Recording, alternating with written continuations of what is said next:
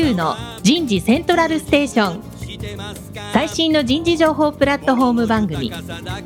日本最大級の人事エグゼクティブクラスのコンソーシアムの代表を務めシンガーソングライターとしても活躍する楠田優が有名企業の人事や人事をサポートする企業の方をゲストに迎えて第4次産業革命時代に我が国の人事がなすべきことを模索しながら情報提供していきます。この番組は株式会社アイプラグ。タレンタ株式会社。株式会社ファーストキャリア。株式会社 AW ステージの提供でお送りいたします。日本の未来は明るいと思うなら。はい、楠田優の人事セントラルステーション、パーソナリティの楠田優です。最新の人事情報プラットフォーム番組ということで、今日から、えーいよいよスタートしました、えーどうぞよろしくお願いいたします。さあ、今日から始まる松岡刑事の気になる人事用語、行ってみよう。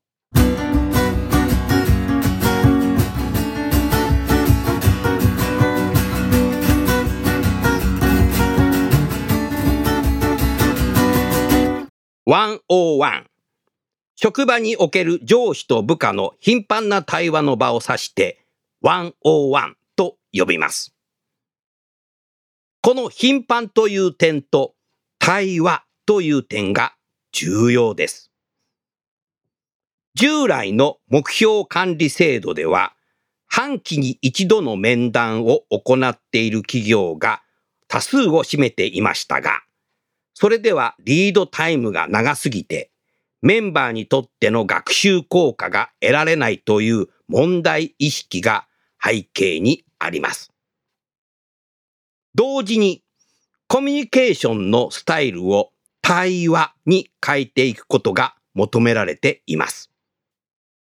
管理や評価のための面談ではなく、一人一人のメンバーを上司がよく理解して、個人に応じた成長を上司が支援することが必要とされているのです。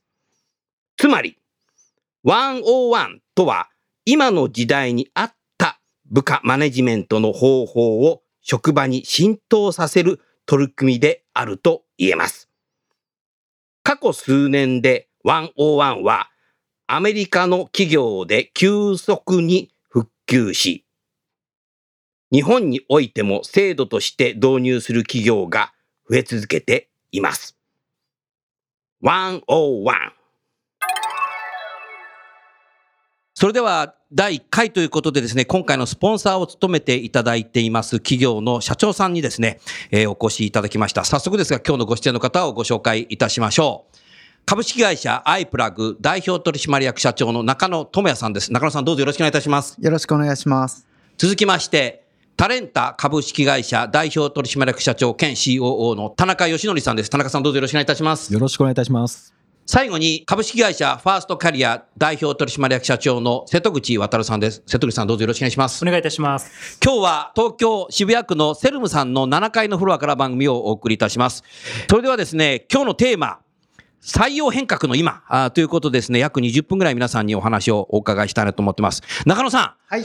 今年、はい。学生さんの傾向だとか、企業の採用担当の傾向、少し何かお話しいただけますか？はい。改めまして、アイプラグの中野です。今年ですね、まあ、あの学生さん、企業さんの傾向っていうと、まあ、大きく構造的に言うとですね、あの、は2018卒の構造と変わらないところが多いんですが、はい。唯一一点違うのがですね、うんちょっと時期がうん。若干早くなったっていう傾向が、はい。なるほどあります。うんデータ的に言うとですね、大体、まあ、1週間から2週間ぐらいですね、少し早めに、早めになった。はい、動いてるという傾向があります。なるほどね。うん。そんな中で、やっぱり採用担当者も結構苦労しますよね。そうですね。各社早くなってくるし、学生のね、はいあれも早くなってくると、はいちょっと焦っちゃったりする。そうですね。やっぱり焦りが出てまして、あの、やっぱりあの、企業さんも、もうできるだけ多く会いたいってなるんですが、実際にあの、まあ、説明会予約しても、実際来られない、キャンセルの方も多くなってるので、なるほど。はいなるほどね。そうすると結構学生さんも企業側も結構振り回されちゃった。そうですね。それはあると思います。うんで、あとはあの、学生さんが、あの、説明会に行く回数が、うん。あの去年よりちょっと減ってきてまして、減ってるの？それはなぜか？何なんだろう？いやまあ、ここまで売り手市場っていうですね、売り手市場。はい、あのメディアから発信されると、うん。まあ、いけるんじゃないかっていう、ちょっといけるんじゃないかかと安心感が。はい、出てきますし、うん。もともとこうもう絞っていきたいところだけ行くっていうですね、そういった傾向がやっぱ前半戦に出てますので、なるほど。まあそういう分ではよりこう学生さんに合う確率が減ってきてると。うーん、なるほどね。はい。そうすると、その辺をなんかこうサポートするようなはい。サービスが、はい。なおさら必要な時代になってきたね。そうですね。アイプラグではどんなサポートされてますか？あの、弊社はですね、まあ、ダイレクトリクルーティングサービスをそうですよね。はい、オファーボックスをもうリーディングカンパニーになりましたね。いやいや、とんとんでもないです。はい。まだまだここからです。これから。はいすごい。あの、オファーボックスの話させていただいたので、そのデータの話をするとですね、はいまあ、去年からですね、かなり傾向が出てるんですが、はい。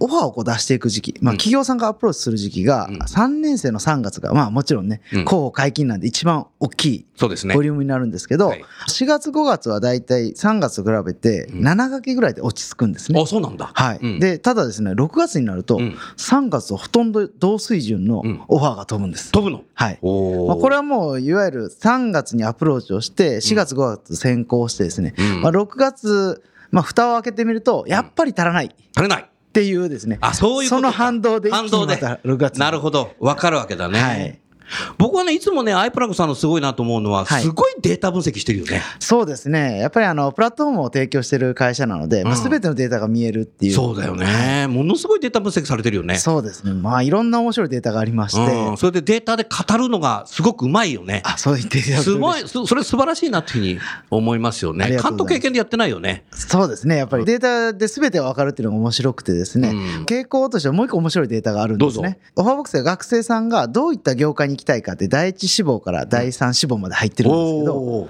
なんかその企業さんってそのデータを見て送りたいじゃないですか。うん。例えばまああの IT 業界第一志望だったら、うん。まあ、IT 業界の企業だったらあここだったら承認してくれるだろうって思ってうん。送るんですけど、うん。実はですねあの学生さんは第一志望から第三志望以外うん。に入社してるのがオファーボックス内だったら65%、え、そうなの？そうあるんですよその結果はなんでなの？いやこれがですねまあ未だ未だ謎なんですが謎だね、それはね。いそれは謎だね。データだけじゃちょっとわからないね。わからないですね。やっぱりどんどんこうインタビューしていきたいんですけど、もう一つ面白い、それに付随したデータがありまして、うん学生さんってオファーをですね、承認するのがうん、大体一回承認したら同じような傾向を取るんですけど、うん。その承認先がですね、志望業界以外っていうのが結構あったりするんですよ。そうなんだ。はい。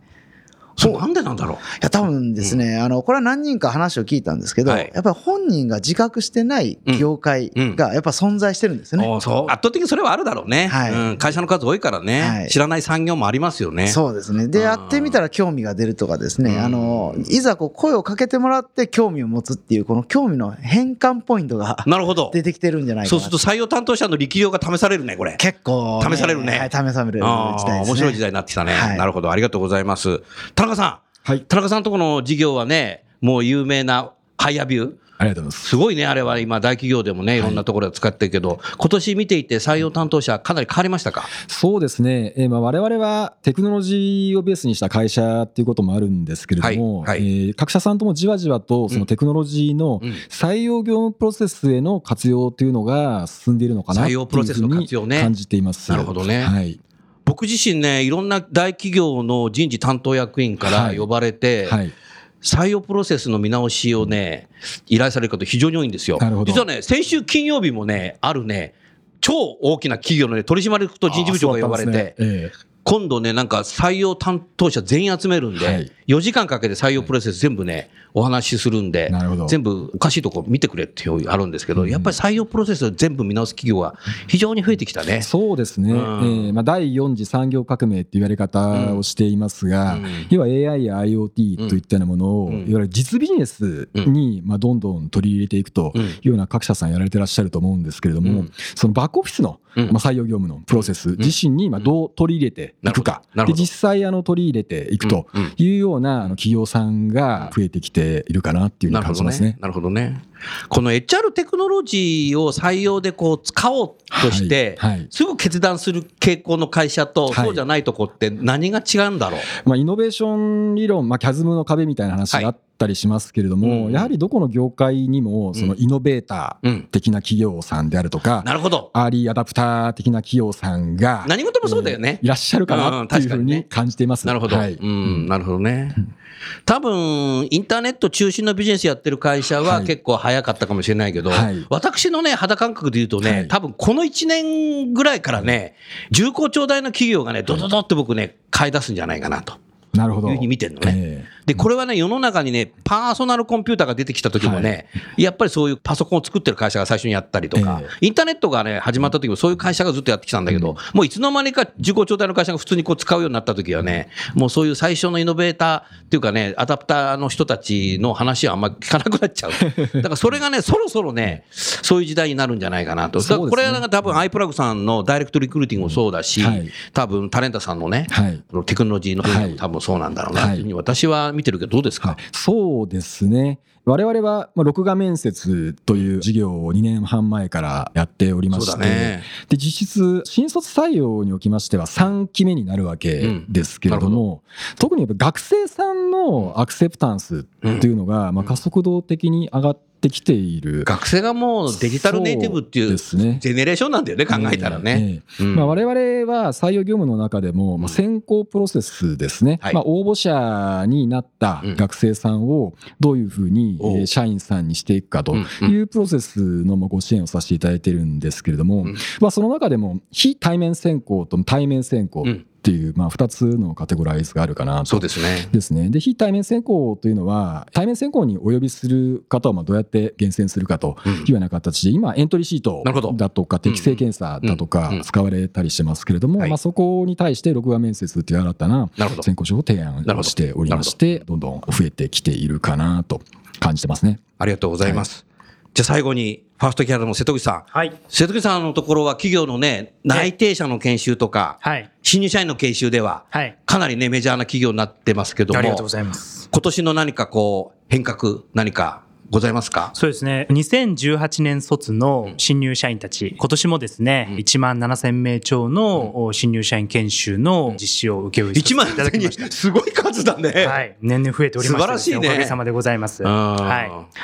で、やはりあの、ここ最近はですね、うん。まあ、売り手市場というところがあってですね、うん。学生の気質もこう変わってくるというのがあったんですけれども、はい。まあ、去る4月5月のですね、と導入研修シーズンを振り返ってみると、うん。また昨年度まで以上にですね、うん。やはりその傾向が顕著になってきてるなと。なってる。具体的に言うとですね、言葉選ばずに言うとですね、はい新入社員がうんある意味そのお客様うん。気分というかですね、おそういったところを持って入社している、うん。そんな側面もあると。ある。はい。うん。自分たちも内定をたくさんこうもらった人。うん。で、かつ自分たちのまあ特性をこう、ちゃんと見極めてくれて、うんえー自分たちの強みも弱みも受け止めて承諾してくれた会社なんだから、それをしっかりと受け止めて、なるほど。えーワークライフバランスにのっとって、うんいい形で育ててくださいねっていう空気感が、うんやはり年々強くなってる。強くなってる。はいうん、なるほどね。うん。もちろんそれは若者がダメだなんて言ってることの話ではなくてですね、うん企業側もおやはり変わりゆく若手の傾向を捉えて、うんえーしっかりとそのポテンシャルを引き出してうん育成をしていかねばならないですし、一方で学生側もですね、うん企業とはどういったものが求められるのかと、うん。それは成果レベルもそうですし行動レベルもそうですし考え方もレベルもそうですし、はい。あの双方が歩み寄ってうんアジャストしていかないといけないとなるほど。いうことだと思います。うんはいなるほどね。ありがとうございます。お三方にね、話を聞いて、今までの採用のプロセスだけじゃダメなんだなということと、テクノロジーももっと使いこなしていった方がいいなということと、学生の思考も変わってきてるので、それをやっぱり見極めて採用した後、育成担当者だとかっていうこともですね、きちっとやっぱりそれに合わった形でいろんな施策をお膳立てしていかなくちゃいけないなという、そんなふうに思いましたね。お三方でなんか相互になんか質問とかありますか？中野さんいかがですか？瀬戸口さんとか田中さんに。そうですね、あの、やっぱりあの、私たち動画のね、面接すごい気になってですね。動画の面接気になった？はい気になりますね。タレンターをよろしくお願いします。はい。うちわで何やってんだか、まあいいや。弊社のサービス使ってる企業さんも、あの、スカイプでね、うんあの、地方の方と面接する人も多いんですけど、はいやっぱりあの、もっとね、スカイプ以上のね、うん早ビューってすごいいろんな仕組みがあるじゃないですか。はいで、ちょっと気になるのは、学生さんが接続までちょっと時間かかったりとか、企業さんもなんかいざ準備してたけど、なかなか繋がんないとかって、まあ会社のウェブ会議でも結構ありますよね。あるあるあるあるある。ああいうのって、実際面接の時どうなのかなとかっていうのが気になりまして。なるほど。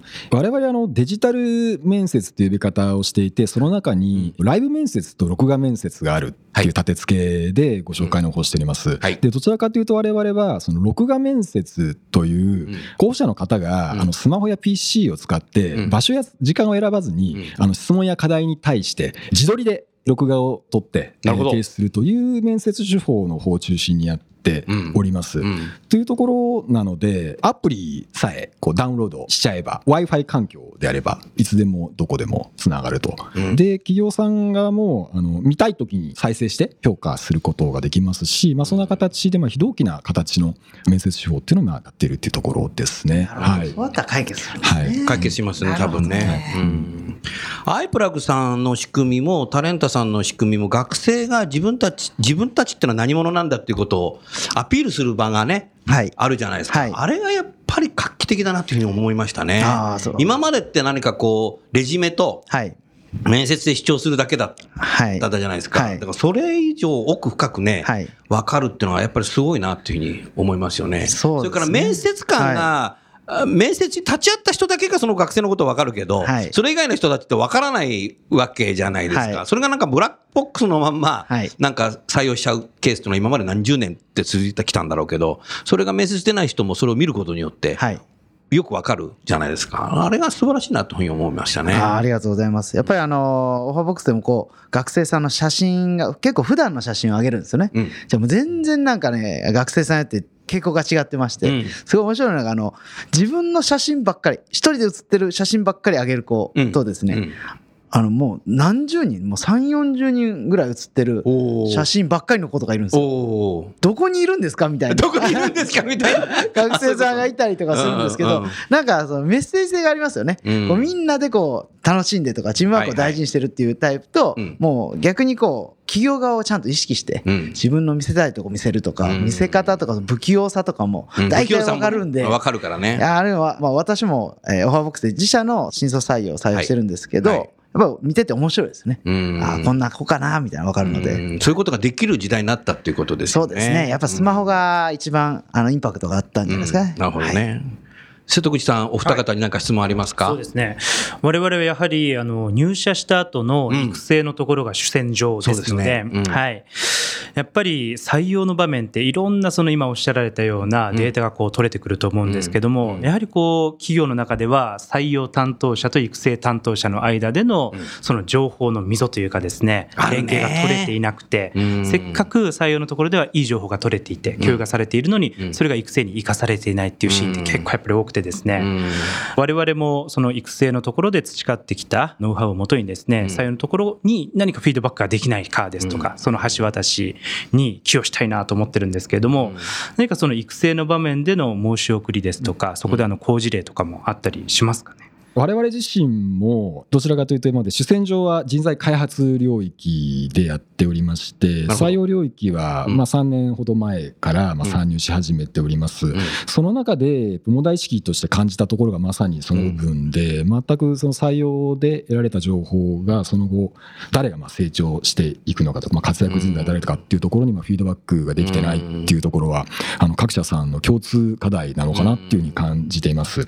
で、まあ活躍人材が、まあ、採用の時のポテンシャルに占める、まあ、割合って、まあ、100%じゃないっていうふうに思ってるんですけれども、まあ、はいそういうところをこうサイエンスしていくっていうところって、うんこれからの人事のテーマとしてあの大きくあるのかなっていうふうに感じてますねサイエン。スね。おっしゃる通りだね。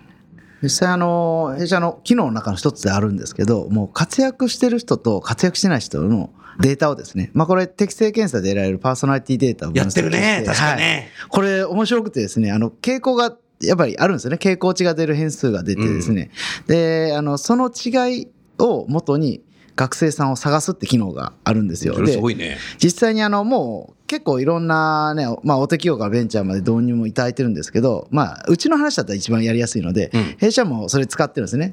営業で活躍する人と活躍しない人の差は何かっていうのを見ていくとですね、うんだから面白かったのが、曖昧で不確実な指示に対してのストレス耐性が強い人。なるほど。ちゃんと指示せよっていうことですね。なるほどいうのが強かったり、逆にですね、うんあの、本質的探求力が低い人が活躍してたりするんですよ。そんなに深く考えずに GO しようみたいなんですね。なのでおーベンチャー丸出しみたいな感じで。メンバーベンチャーの私。そうなんだ。はい。で、なるほどあの、ただ、それでですね、2017卒から試験的に、まあ、機能開発してたので、うんあの、弊社の採用でやったんですけど、うんもう1年経ってますね、2017卒なので。なるほど。で、2人、その数値で、当時2万5千人ぐらいから絞ってですね、うん100人ぐらいまで絞れるんですよ。もうめちゃくちゃその数値の濃い人。なるほど。だけにアプローチをして、2人採用して、結論その子たちですね、今のうちの従来からやってるトップセールスのうん大体7書きぐらいの成績を1年目で出してます。おー。研修期間がまあ3ヶ月ぐらい営業してないので、うん。まあおよそ4分の3のうん。期間で7書きなんで、ほとんどトップセールスと変わんないぐらいの成績を2人とも出してる出してんの？はい。あれちょっと自分でも結構、ね、衝撃的でしたね。うんまあ、サイエンスしていくっていうのが今後どれだけこう重要になっていくかと。うんなるほどね。それを使っていくと、今までの育て方と違ってくるね。ちょっと違いますね。違うね。面白いね。いろんなもの。のが見えてくるね。はい。なるほどな。はい、ありがとうございました。まだまだね、あの、この採用変革の今というテーマではですね、多分、ずーっとね、朝まで続くかもしれないんですけど、今日はこのぐらいで、はいえ終わりたいと思いますが、この後はまだ時間がありますので、各社のね、事業について少しお話を伺いたいなと、そんなふうに思います。じゃあ最初、ファーストキャラさんから行きましょうか。はい。ファーストキャリアはですね、株式会社セルムのグループ会社とはいなってます。はい。で、セルムはですね、経営戦略に同期した、まあ、人材開発、組織開有名ですね。はい。うんというよよく社長知ってますよ。ありがとうございます。非常にお世話になってますよ。はい。で、ファーストキャリアは名前が示している通りですね、まあ、おおむね内定者から、まあ、3、4年目ぐらいが一番のボリュームゾーンですね。うんえっと、これから、あと企業の中で活躍していくリーダー層たちを育んでいくと、そういう領域でえーしております。事業いつからされてますか、ファーストキャリアさんは？えっと、12年してもうますね、12年経つ？はい。おおそうですか。で、今まではやはり階層別研修であったりですとか、うんうんあとは一部組織開発をしたり、はいえーもしくはコンサルティングうんなどもしておるんですけれども、先ほど少し申し上げたようにですね、やはり採用と育成の壁っていうのはどうしてもこう出てきてしまうと。出てきてしまう。はい。うんで、そこを埋めていくためのデータなどのツールもですね、うんより使いやすいものがですね、えー有益なものが世の中にこう出てきていると。で、それを使って、ここの壁を壊していきたいなっていうのは、あの、我々の、これまで付き合ってきた観点からもアプローチしていきたいなと思ってます。いいですねはい。なので、内定者育成などもですね、我々の領域にはなってくるんですけれども、何かしなければいけないから、日にちを埋めなきゃいけないからっていう内定者育成。ではなくですね、育成から、ひいてはその成長から、リーダー像からバックキャスティングをして、こんな育成をしていくために、そこにふさわしい学生とうん。企業のマッチングは何なのかと。なるほど。はい。学生ってやっぱりポテンシャルに溢れてますからね。そうだよねはい。ダイヤの原石と企業が出会う場から、そしてそこに企業にこう引き継ぎ、うんそして入社して、まあ、育成にこう乗っていくと。なるほど。中には、えっと、ファストトラックっていうようなあり方も、日本でもお今後もっと増えてくると思いますし、えーそんなところのですね、一連のヤングタレントマネジメントとうんいうものを促進していこうというのをですね、打ち出しております。なるほど。はい。うん。ありがとうございます。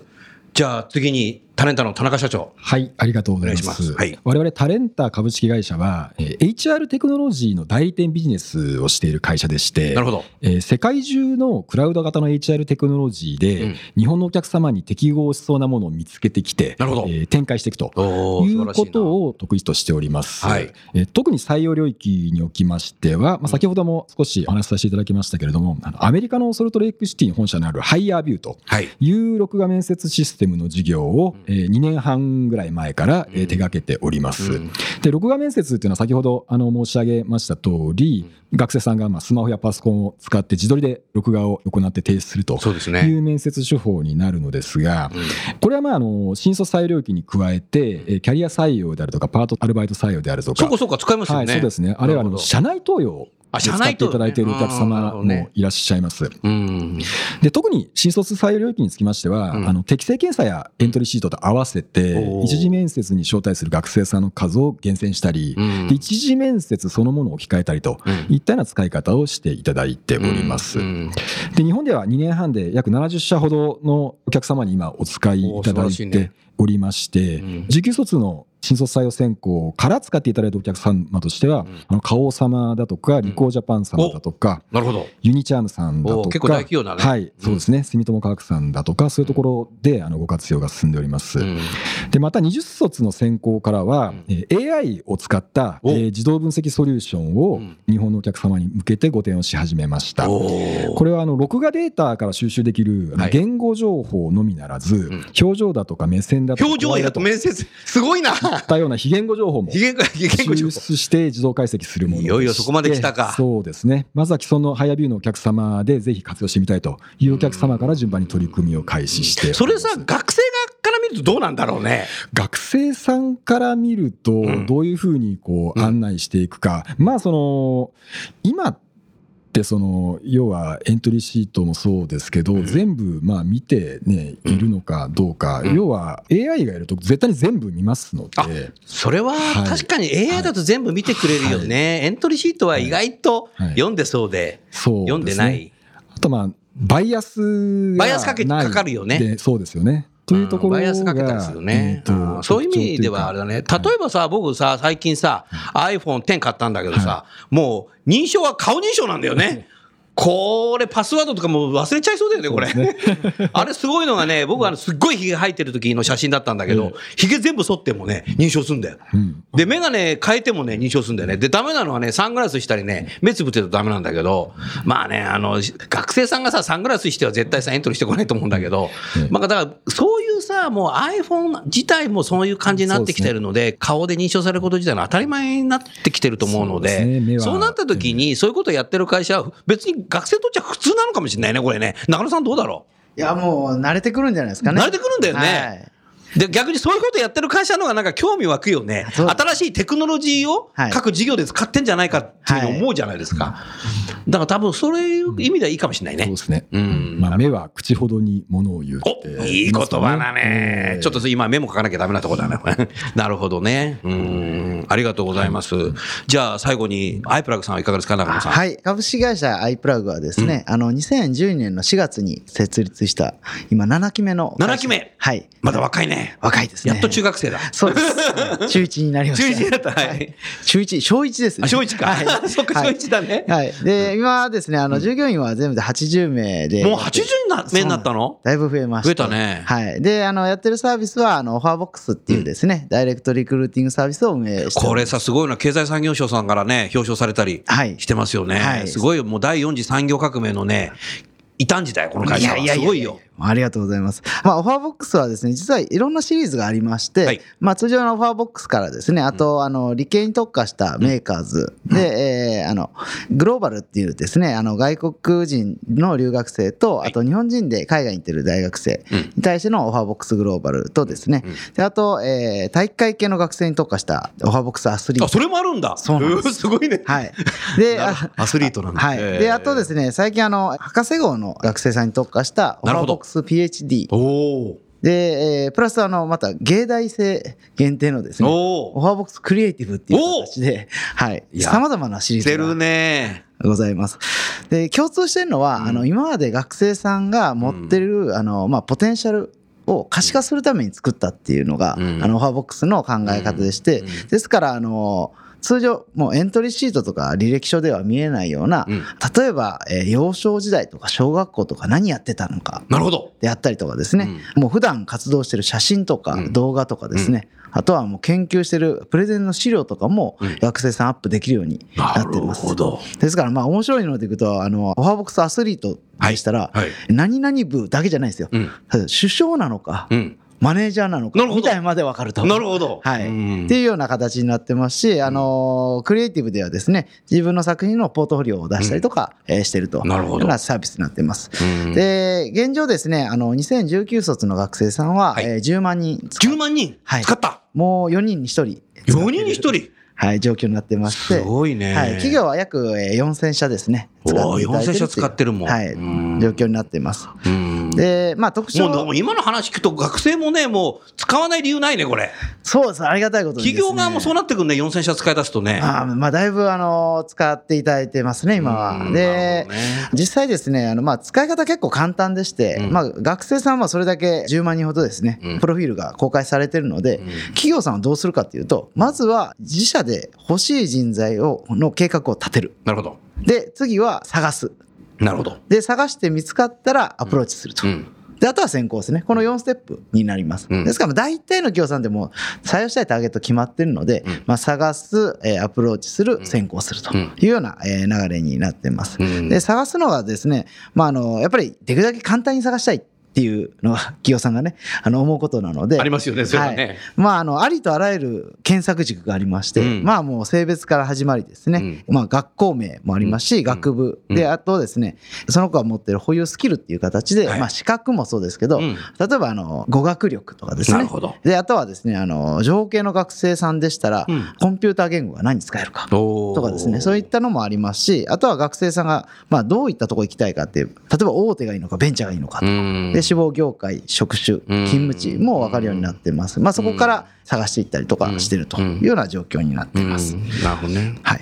質問があるんですはい。どうぞどうぞ先ほ。どその企業さんはが取りたい学生を、まはいあ、ある程度ターゲッティングできてるはい。っていう話がありましたが、は私その候補者が応募者に変わるプロセスってビジネスマーケティングと何ら変わらないものなのかなはい。っ。ていうふうにちょっとイメージをしていますと、うん。でその中でそのターゲティングって極めて大事な部分なのかなっていうのを思っていて、そのあたりの採用ご担当者さんのそのリテラシーだとかどうなのかなっていうふうに思ってたんですけれども、そのあたりっていかがですか？そうです。これですね、あのーまあ、考え方がまあ大きく3つぐらいありましえて、え一つはもうはい。そもそも過去からずっと考えてる企業さん決まってるんですよね。はい。なるほど。ですから、まあ、あの、もう、そう、さっき言ったデータの中でどっかで絞っていって検索をしていくっていうパターンが一つあります。うん。うん。で、二つ目は、なかなか決まってない。うんっていう企業さんは、あの、大体考えてるのは、社内にいる〇〇さんと似たやつ欲しい。なるほど、うん。これがですね、大体、あの、もう大幅、まあは、感覚じゃないですか。8割方こういったニーズが採用かなと思うんですよ。うん。ですから、あのまあ、私たちがこれ1年半前にですね、うん。あの e ファルコンという会社と業務提携しまして、しましたね。はい、でやっていこうとしてるのは、もうそのこと似た人採用してはいいじゃないですかと。っていう考え方で、まあ、適正検査の情報をもとにですね、あの社内の人も受けてもらって、もう一緒のような性格の波形をしてる人をもう瞬時に探すとうん。いう形しかもその一緒のような当社の人を、はい。その学生と面接するといいんだよ。あそう。あなるほどそれでは仲良くなりやすい、なりやすいね。それはいいですねちょっとそれはちょっと今後サービスのいやもうそれは絶対そうなりますよ。はいうん。まあ、そういった形で探せるっていうのが2つ目ですね。うんで、3つ目はもうもっと感覚的。うんだもう、企業さんが使っていかれるじゃないですか。うんで、写真見て、ああ、これどうかな。あやっぱ行こうかな、みたいな、こう見られてるんですけど、その悩んでるデータを全部裏側で人工知能が学習してまして、おで使えば使うほど、まあ、会いたい、会いたくないって情報も出ますし、うんであともう一つ、学生さんもオファーが来たら、うん。行きたい、行きたくないって反応してるので、うんそれをもう毎晩毎晩学習してですね、うんで、毎日あの、検索結果に織り込んでいくようにしてまして、それであの、まあ、探しやすくするっていうのをやっていってます。なるほどね、はいうん。ありがとうございました。ここで番組の途中ですが、祝電が届いておりますので、えー私が読み上げたいと思います。えーまず最初に、目まぐるしく変わっていく人事トレンド。常に自分のアンテナを高くしておくため、定期的な情報発信を楽しみにしています。通勤など移動中、始業前、またはランチタイムにお聞きになるそうです。3M ジャパン株式会社執行役員の野川真紀子さんです。えー野川さん、祝電ありがとうございます。続きまして、おブラジルのサンパウロから届いてますね。この度は新番組スタートおめでとうございます。海外にいますと、こうした情報は大変貴重です。楽しみに聞かさせていただきます。ブラジル住友商事人事の佐藤智也さんです。えー南米の飛行機移動中にくということですね。わあ、もうこの番組もグローバルですね。インターネットだから当たり前ですけども、こうしてね、南米からも聞いていただけると思います。そう、佐藤さんは私の教え子ですね。えー人事リーダーズスクールの第1期卒業生、えーです。続きまして、お今度は北米ですね。アメリカ合衆国から届いています。えーこの番組のおかげで日本の人事のことが外国にいても学べそうです。楽しみにしています。ギャップインクグローバルリワーズ松浦勝次さん、サンフランシスコから聞くそうです。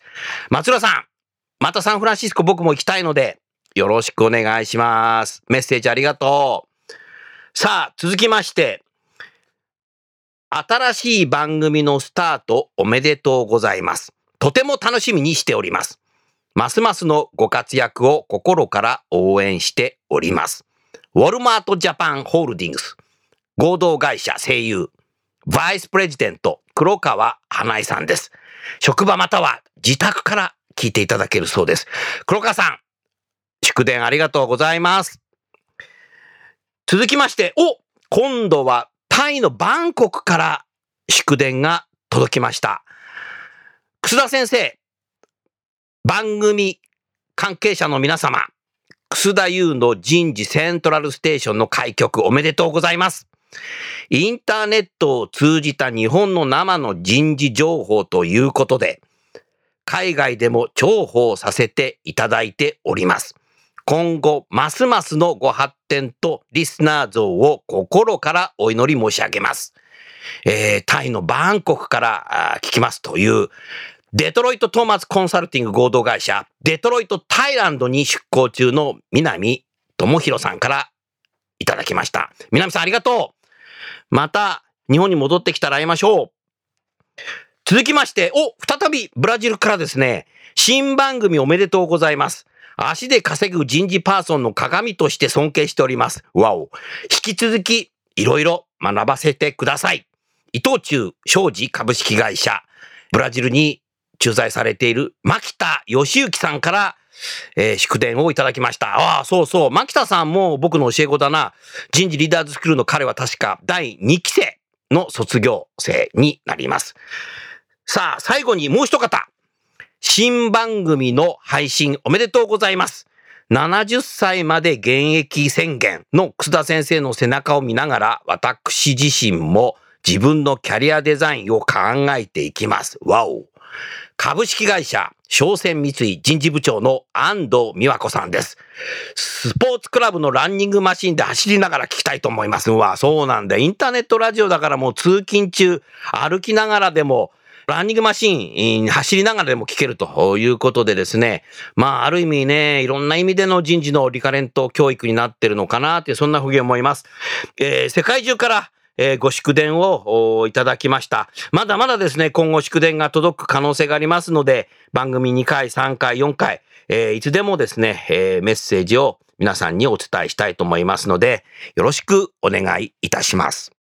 最後に本番組の期待についてお三方からお伺いしたいんですけど、今日聞いてて思ったのは、やはり採用担当者は相当やはり守りから攻めになっていかないといけないなっていうことだとか、あとは、そこの皆さんの会社自体が多分ブルーオーシャン戦略をやってるのであれば、採用もブルーオーシャンしないと、レッドオーシャンで待ってるだけではダメなんだろうなっていうことと、もう一つはやっぱりこういうデジタルを使いこなすことと、なおさらアナログで学生とか新入社員に寄り添っていくこともやっていかなきゃいけないんだろうなと。それと相変わらずやっぱり採用と育成のチームがもっと連携していくっていうことをしないと、だから考えるとやっぱ採用担当者は4月1日に新社員に取っちゃうともう次の採用が始まるので、どうしてもそういうふうになりがちなんですけども、そこをやはり企業の人事の中でもうちょっとですね、働き方改革も含めてですね、採用担当の人たち、育成担当の方たちがもっと連携するようなことっていうのが、こういうデジタルないろんな情報、サイエンスを使うことによって多分できるんじゃないかなって、そんなふうに思いました。それじゃあ最後にですね、三方にですね、この番組の期待についてですね、お話をいただきたいと思いますが、じゃあ最初田中さん行きましょうか。はい。まあ我々今日は採用領域がテーマでしたが、はい。我々自身は採用領域以外の人材開発だとか人材保持だとかっていう領域のビジネスドメインとしておりまして、うん。で、まあ仕事柄、あの、国内外の HR テクノロジーの最新動向を、まあニュートラルな立場で常にウォッチをしておりますので、最新動向の具体的な内容のご紹介に加えて、要は HR 領域でテクノロジーを活用すれば、まあどんな面白いことが起こるのかといったようなことを、まあそういったような思いや熱量みたいなものを聞き手の皆様に伝播する場にえーしたいなっていうふうに考えています。なるほどね。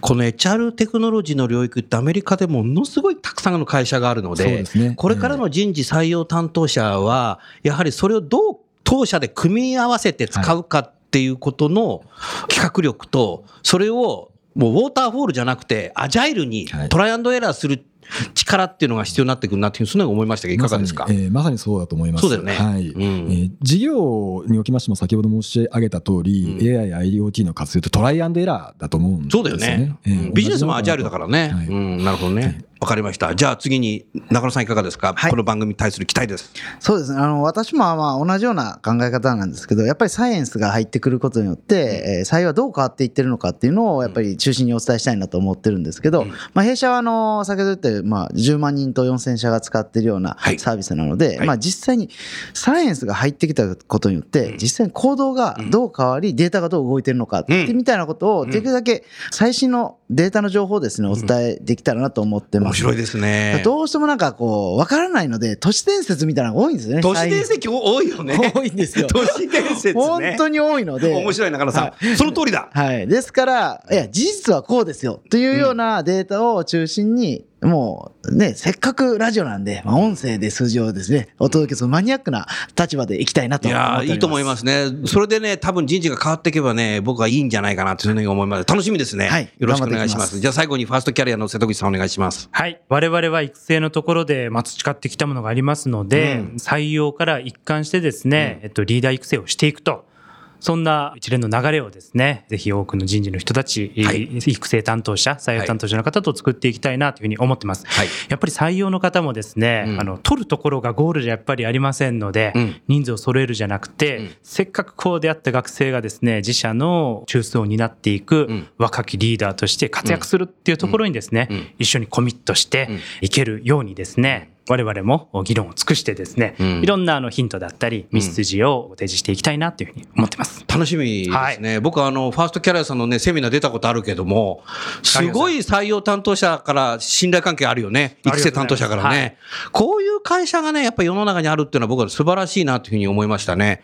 まあ、あの、この番組を通じてですね、ぜひ、あの、新しいテクノロジーだとか、それからやっぱり人に寄り添うってことはどういうことなのかっていうことを改めてですね、人事の方は番組を聞きながら、えー学んでいっていただければいいかなというふうに、そんなふうに思います。さあ、今日から始まる田村屋の健康ポイント、行ってみよう Walking, walking, walking. Stretch, stretch, stretch. Ay, ay, ay, ay, ay, ay. 何気なく歩くではなく、健康のために歩くを意識しよう。何気なく歩くではなく、健康のために歩くを意識しよう。私たちは毎日必ず歩きます。通勤時間や会議室までの移動、お昼には近くのお店やコンビニまで、運動をする機会がない人でも、そんな毎日の歩くことが積み重なり、私たちの健康が作られます。いつもより背筋を伸ばして歩く。歩幅を少し大きくとって歩くだけでも運動効果が高まります。何気なく歩くではなく健康のために歩くを意識しよう。さあ、ここで次のコーナーに行きましょう。今日からお送りする楠田優のヒューマンリソースミュージックのコーナーです。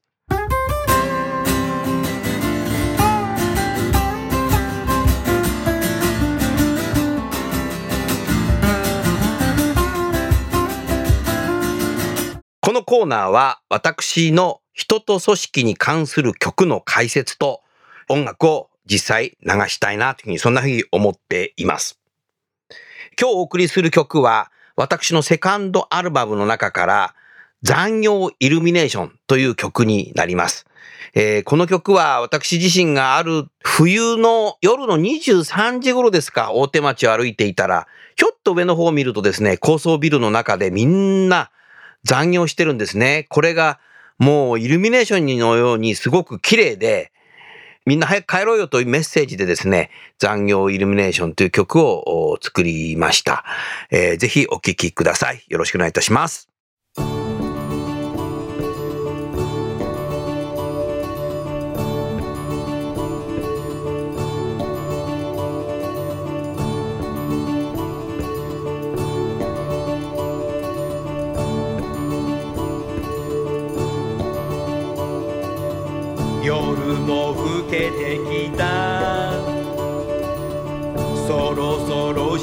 仕事終えて外では彼女が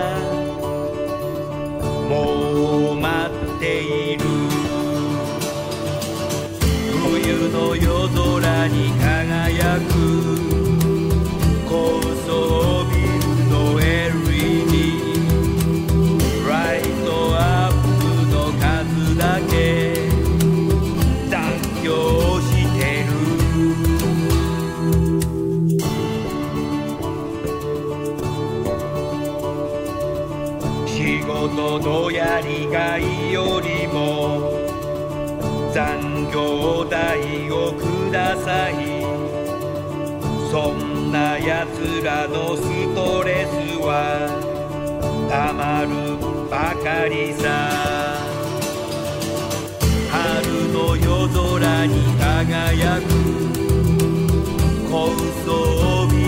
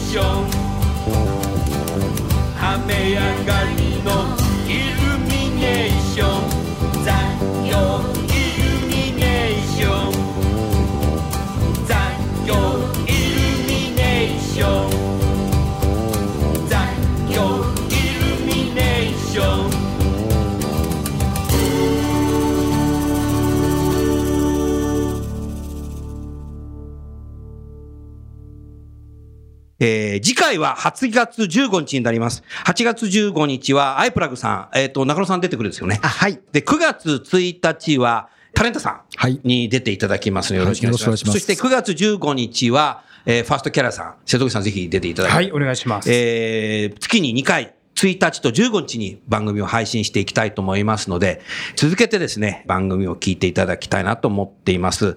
インターネットラジオで人事の番組を持ってるのは多分私だけだと思っていて、私は実はこれ3本目になりますので、ぜひですね、人事の方はあの番組を聞くっていう習慣化をね、ぜひ作っていただきたいと思います。そういう意味では、あの企業の人事の方の新たなるリカレント教育の一つになると思いますので、通勤時間の時にイヤホンでですね、聞けますので、あの駅歩いていいても、あの、歩きスマホは禁止ですけども、イヤホンで聞いてること自体は禁止なされてませんので、ぜひそういった形でね、ラジオで聞いていただければ、僕らはいいんじゃないかなっていう、そんなふうに思います。それじゃあ、あの、最後ですね、ゲストの方をご紹介して番組を終わりたいと思います。アイプラグの中野さん、タレンタの田中さん、ファーストキャリアの瀬戸口さん、どうもありがとうございました。どうもありがとうございましたありがとうございました。